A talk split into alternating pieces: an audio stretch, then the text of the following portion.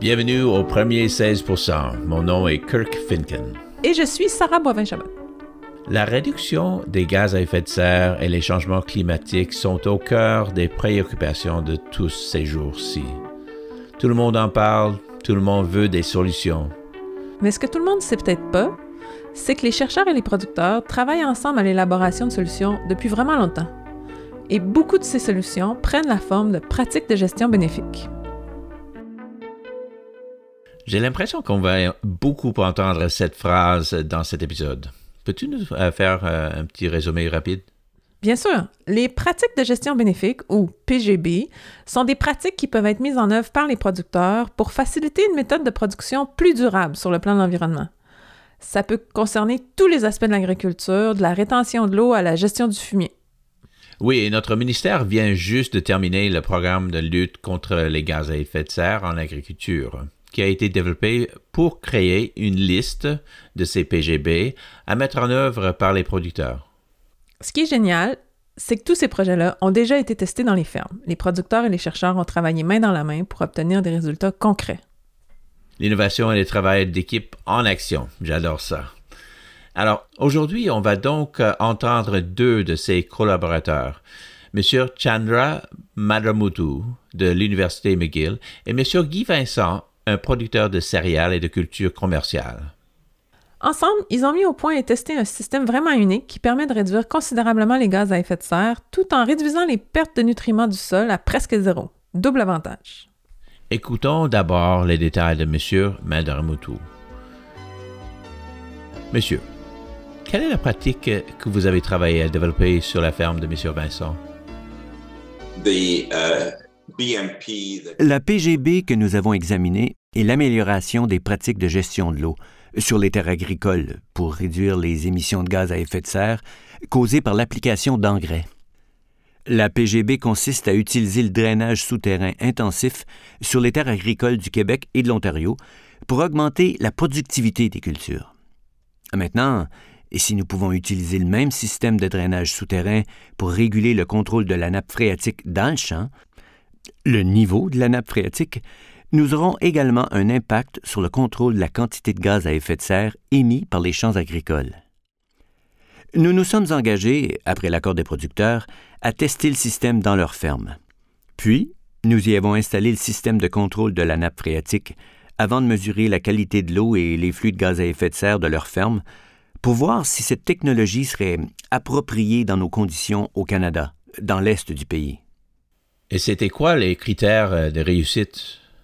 Uh, eh bien, nous avions un critère principal pour voir tout d'abord si les producteurs pouvaient gérer le système sans que leur charge de travail ne soit trop alourdie.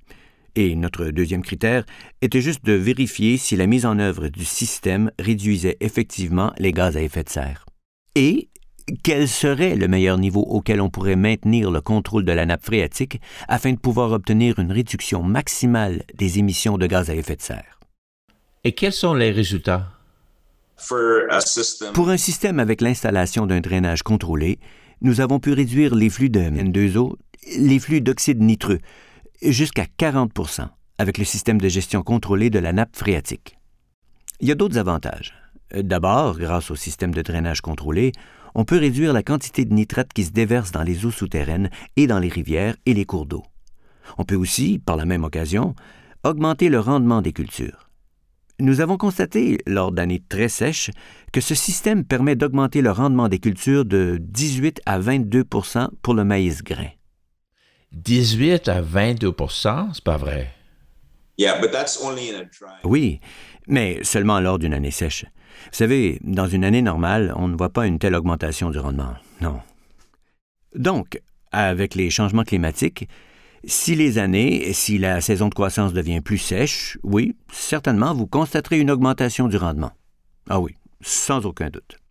Lors des années très humides, on constate des avantages pour ce qui est de la réduction des gaz à effet de serre et de la réduction du lessivage de nitrate.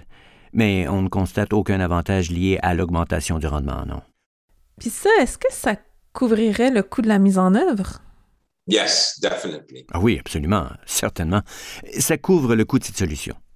D'après les travaux effectués avec des collègues de l'Université de la Saskatchewan, nous avons fait une analyse coût-avantage et nous estimons que le coût de l'installation du système varie entre 300 et 1200 dollars par acre.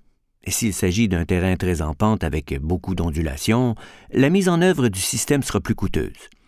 S'il s'agit d'un terrain relativement plat, comme c'est le cas dans les basses terres du Saint-Laurent de la vallée de l'Outaouais, la mise en œuvre est beaucoup moins coûteuse, plus les drains sont rapprochés.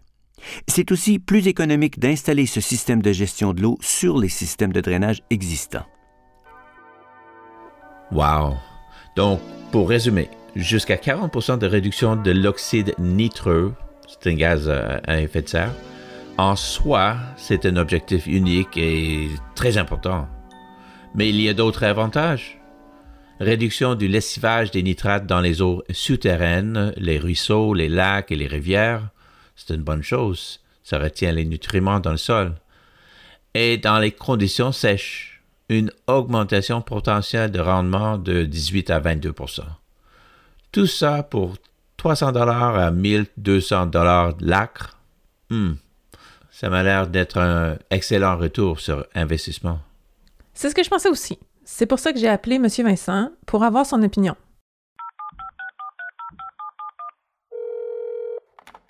Monsieur Vincent, au quotidien, c'est quoi les coûts de ce projet-là? Ça coûte pas cher. Ah ben là, je peux vous dire ça, là. Parce que j'ai toutes les, les, les euh, factures d'Hydro-Québec que j'ai sorties. Euh, pour un an, faire le pompage de la pompe, puis chauffer les deux bâtiments qui ont environ euh, 6 mètres carrés chaque, c'est chauffer tout l'hiver. Ça coûte euh, autour de 1000 dollars. Et les résultats? ça fait 25 ans qu'on nous disait qu'il qu'il y avait des pertes de phosphore. Maintenant, on n'a plus de pertes de phosphore parce qu'on contrôle l'eau tout l'été. Donc, à peu près, ça peut arriver une fois dans l'été qu'on peut être obligé, d'autres, on est un terrain de, de, sécurité, on peut dire un peu plus haut que le plus bas que la surface, là, à peu près 50, 70 cm à peu près de la surface s'il arrivait à 50 mm d'eau, ça se pourrait que lui s'écoulerait un peu. Mais c'est très, très peu. On a parti des, euh, de la richesse des sols de 50 à 60 en phosphore. On, a, on est rendu autour de 240, 230, 240 euh, kilos de phosphore, mais on n'a pas de perte. Hmm, c'est important quand même. Mais j'aimerais aussi savoir, Monsieur Vincent, vous travaillez avec des chercheurs depuis 1964. Pourquoi? Parce que le but, c'est toujours d'apprendre. Parce que si euh, tous les jours que vous faites, si vous n'apprenez pas quelque chose, c'est une journée perdue.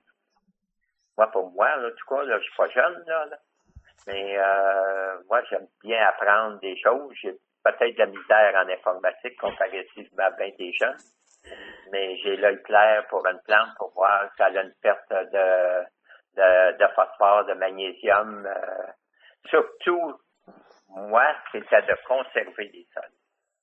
Ça, c'est bien, bien, bien important. Parce que le gouvernement peut nous dire on peut faire ci, on peut faire ça. Mais moi, je ne veux pas risquer de perdre, d'abîmer les sols quand on fait des expériences. Nous autres, on a eu euh, une chercheuse il y a quatre ans là, là, qui était venue. Et là, on travaillait, là, euh, excusez l'expression, main dans la main, là, parce qu'elle disait, ben, j'ai fait ci, j'ai fait ça, qu'est-ce que tu en penses? Et qu'est-ce que ça va donner? Là, on savait exactement qu'est-ce qu'elle faisait, puis nous, on pouvait regarder s'il y avait des choses qui changeaient, nous autres, à notre œil, parce que euh, c'est quelqu'un qui, avait des très bonnes connaissances. Elle, était en agronomie. Puis euh, c'était meilleur qu'un chercheur qui va, faire, mettons, une recherche sur les gaz à effet de serre. Lui, il, il, a, a, un doctorat, si vous voulez, en chimie de l'air. Mais nous, quand on peut avoir la personne qui connaît les sols, qui a une, base dans les sols, ben, on apprend encore bien plus vite. Et vous, M. Madramoutou, pourquoi vous aimez travailler avec les producteurs? Ils sont prêts à essayer quelque chose. Ils sont prêts à investir dans la recherche, la recherche appliquée dans leur ferme. Le prix à payer est peu élevé. Nous en finançons bien sûr une partie. Mais, vous savez, je pense peut-être que nos PGB sont réalisables parce que nous travaillons avec des producteurs qui souhaitent faire et voir de nouvelles choses. En toute franchise, comme vous le savez, nous n'avons pas eu beaucoup de données de terrain fiables et solides. Et je pense que pour moi, c'est probablement ce qui m'a attiré le plus dans ce projet. C'est que nous ne savons pas grand-chose sur... Euh, nous avons beaucoup de modèles. Ce que je veux dire, c'est que le gouvernement du Canada, que ce soit Agriculture Canada ou Environnement Canada, fait beaucoup de modélisation pour obtenir les chiffres et pour comprendre les choses à une grande échelle régionale. Et je comprends que cela doit être fait pour tenter de comprendre les choses à l'échelle régionale ou nationale d'un pays. Et c'est ce que le gouvernement veut faire ou doit faire. Mais vous savez, beaucoup de ces choses que nous essayons de modéliser et de comprendre à l'échelle régionale et mondiale, à moins que vous n'ayez de bonnes données sur le terrain à propos de ce qui se passe à la ferme et au niveau du champ, il est très difficile d'obtenir des résultats, des résultats globaux à l'échelle du producteur et de dire eh bien, vous savez, nous aimerions que vous fassiez ceci ou vous savez, euh, vous devez réduire les émissions de gaz à effet de serre de 30 Qu'est-ce que cela signifie pour eux? Mais si vous pouvez réaliser un projet sur leur terrain et leur montrer ce qui se passe avec leurs pratiques, je pense qu'ils comprendront beaucoup mieux et pourront contribuer beaucoup mieux à toutes ces discussions que nous voyons à la COP et ainsi de suite. Qu'est-ce que cela signifie pour eux? Tout cela est haut dans le ciel, mais ça les ramène à la réalité. Je dirais donc que je suis un chercheur très orienté sur le terrain. J'aime travailler avec les producteurs pour comprendre ce qu'ils considèrent comme des défis et ramener les choses à leur échelle. J'aime vraiment les histoires comme celle-ci. Producteurs et chercheurs, réduction des gaz à effet de serre et augmentation du rendement des cultures. Tout le monde y trouve son compte. C'était vraiment fascinant.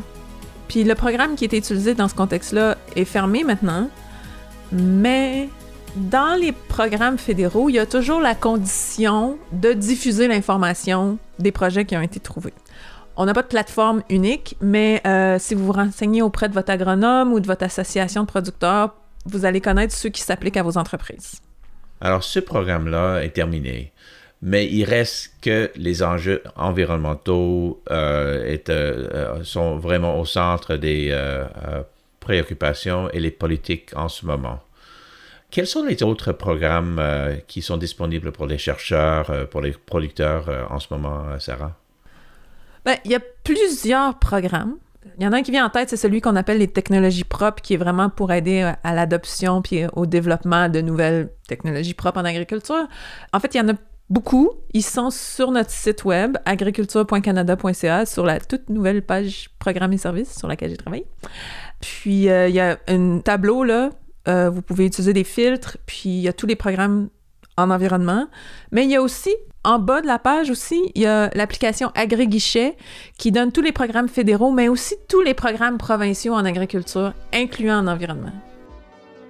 Et sur cette note, tu sais quoi faire? Invitez nos auditeurs à s'abonner à notre podcast sur leur plateforme préférée. On publie un épisode tous les mois environ. On explore ce qui est nouveau, différent, important dans le secteur agricole et alimentaire. On discute avec les innovateurs et les adeptes précoces, les premiers 16% sur la courbe de l'innovation. eh bien oui, j'aime ta promotion et on t'est, j'allais dire explorer. Ah, ouais, ça aussi.